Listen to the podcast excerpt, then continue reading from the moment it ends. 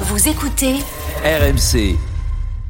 Bon, on va passer Oui. à un autre objet roulant. Thierry, je sais pas si vous suivez le cyclisme aussi, amateur de vélo ou pas Thierry? Ah oui, oui, oui, amateur de vélo. Eh ben, figurez-vous Thierry que la saison de cyclisme vient à peine de commencer et voilà Alex que on a un clash spectaculaire, hein, c'est assez rare dans le monde du vélo. La relation est extrêmement tumultueuse en ce moment entre Patrick Lefebvre et son coureur Julien Alaphilippe. Oui, on a malheureusement l'habitude avec la Soudal Quick Step parce que ça fait dix ans que les deux hommes travaillent ensemble. Le Fever comme manager de l'équipe, Philippe comme coureur vedette. Ce dernier a été deux fois champion du monde et a remporté notamment le maillot à poids de meilleur grimpeur au Tour de France 2018. Aujourd'hui, Philippe qui a 31 ans et touche environ 2 millions d'euros par saison, n'a plus le même rendement. Et ça, le Fever a beaucoup de mal à le digérer.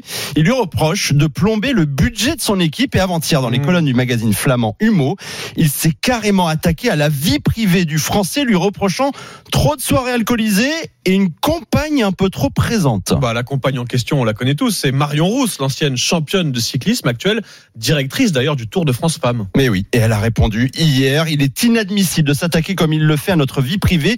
Vous ne réussirez pas non plus à m'empêcher de travailler et rester auprès de Julien le temps de sa carrière. Les déclarations de Lefebvre ont été jusqu'à choquer le président du syndicat des coureurs, Pascal Chanteur. Il faut que ça s'arrête immédiatement parce que euh, de déballer euh, ben, un certain nombre de choses sur sa vie privée, qu'elle puisse être vraie ou fausse, c'est un mot. C'est un mot et ça s'appelle du harcèlement. Ouais, donc ça, ça va loin là. Le mot harcèlement euh, prononcé par le, le président du syndicat des coureurs. Lefebvre s'est depuis excusé sur la forme de ses propos mais pas le fond, remettant une couche au passage. Je cite, j'ai dit que c'était bien qu'elle soit là pour l'aider, mais de temps en temps, il faut lui lâcher la laisse. Je peux encore dire ce que je veux, je le paye moi, et très bien. Patrick Lefebvre est dans le cyclisme depuis quasi 50 ans, il se sent légitime à dire ce qu'il pense vraiment, mais il ne gagnera pas ce combat. Et non, parce que certainement pas de cette manière. Alain Philippe, sous contrat jusqu'à fin, fin 2024, pardon, était encore l'année dernière tenez-vous bien, le quatrième sportif préféré des Français, mmh. derrière Teddy Riner, Kylian Mbappé et Antoine Dupont.